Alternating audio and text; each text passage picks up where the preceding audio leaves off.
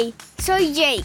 Prepara tu imaginación, abre tu mente, porque juntos entrenaremos a Bernie para hacer de él el mejor robot del mundo. ¡Hey, Jake! Hoy presentamos el aparato digestivo. Hola, Bernie. ¿Qué haces metido en la cocina con esas frutas en las manos? Me siento sin energía.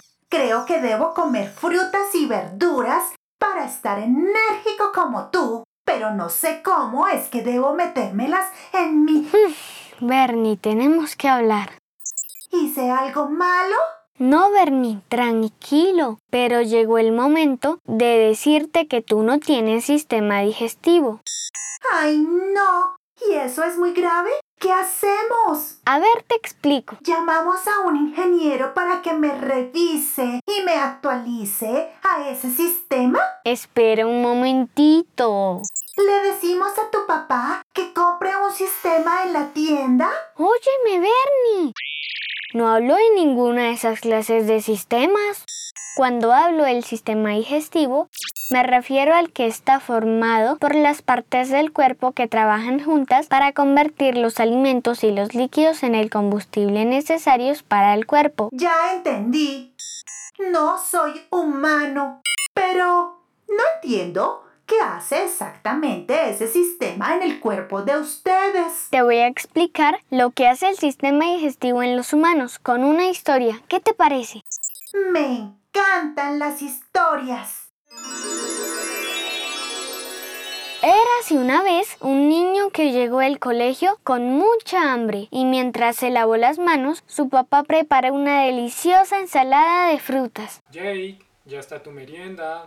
Esa suena como la voz de tu papá. Shh, no interrumpas que me haces perder la idea. ¡Ay, perdón! El niño toma su ensalada de frutas y empieza a saborear cada fruta. Me encantaría saborear esas frutas de lindos colores. Bernie, concéntrate.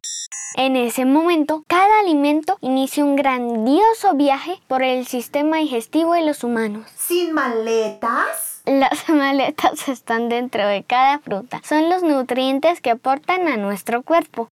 Los nutrientes son todos aquellos elementos que necesita el cuerpo humano para tener energía. Exacto, Bernie.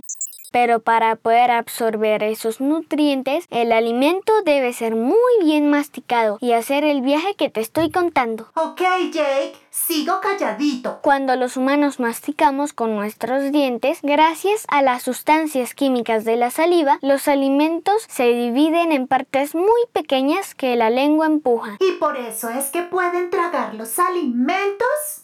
Sí, Bernie, la comida sigue su viaje. La lengua empuja un trocito de comida triturada y ablandada, llamado bolo alimenticio. Pasa por la garganta, entra por el esófago, la segunda parte del tubo digestivo.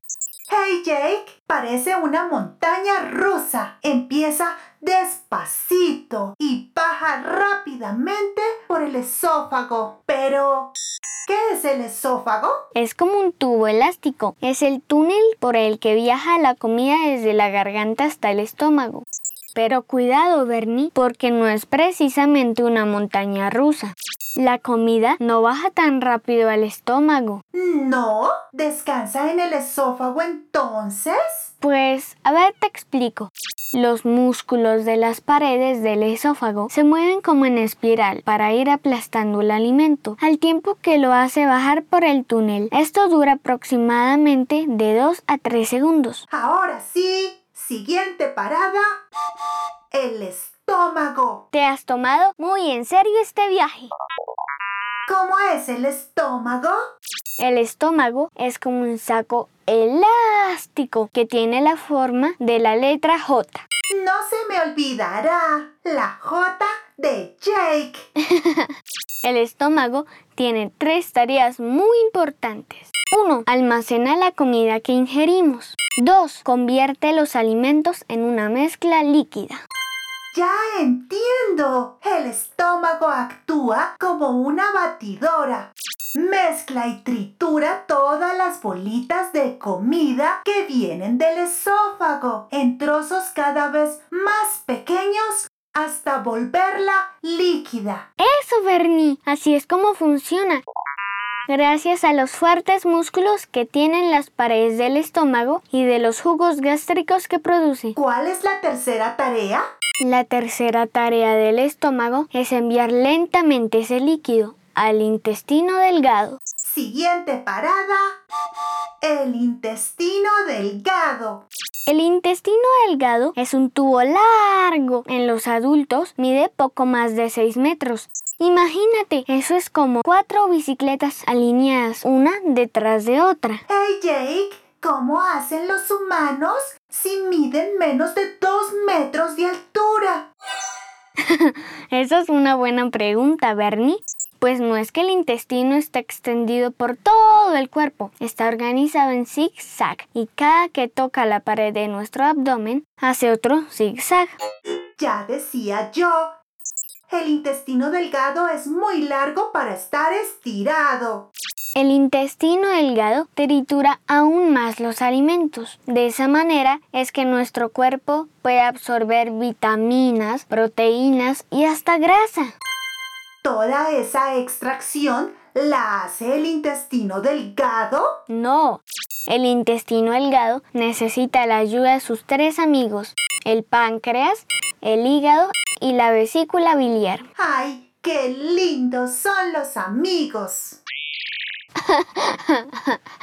¿Verdad que sí? ¿Cómo ayudan al intestino delgado? El páncreas fabrica unos jugos que permiten digerir las grasas y las proteínas. El hígado crea una sustancia llamada bilis, ayuda a que se absorban las grasas y puedan llegar al torrente sanguíneo. Y la vesícula biliar es donde se almacena esta sustancia hasta que el cuerpo la necesite. ¿Y ya? ¿Fin del viaje? No, Bernie. Los alimentos pueden permanecer hasta cuatro horas allí.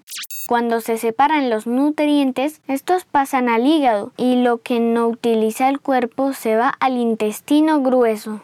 ¿Aquí ya se separan? Ajá. ¿Qué pasa con los que se van al hígado? Uy, el hígado es un superórgano. Es grandioso porque distribuye los nutrientes por el cuerpo. Es como un repartidor y hasta guarda algunas vitaminas para cuando las necesitemos. Interesante. ¿Qué pasa con los que se van al intestino grueso? Al intestino grueso llega lo que nuestro cuerpo no necesita o no puede utilizar y debe ser expulsado al exterior. Bernie, adivina cuál es la última parada de este viaje. Te daré una pista, escucha este sonido. ¡Ay! Eso no debe oler bien. ¿Al baño? Tú no tienes olfato, Bernie, pero sí acertaste. Los desechos que algunos llaman popó, caca o heces recorren el recto, la última para el tubo digestivo, y son expulsados por el ano. Este viaje estuvo muy interesante. De seguro, esas frutas ya llegaron a tu estómago. Sí, estaban deliciosas. Hey Jake, ¿por qué comes tantas frutas y tomas agua? Porque niños y adultos debemos hacerlo para ayudar al sistema digestivo. Las frutas contienen fibra y la fibra es muy buena. Bernie, ¿estás bien? Bernie, ¿estás bien? Ay, se le acabó la energía. Le pondré a cargar sus baterías. Supongo que hemos terminado nuestro entrenamiento por hoy. Recuerda que si quieres contarme algo o darle un dato a Bernie, puedes enviar tu mensaje de voz en el link de papacineeducar.com, sin con C de cine. Te invitamos a seguir este podcast con la opción seguir. Solo debes buscar en tu plataforma preferida a ¡Hey, Jake! Gracias.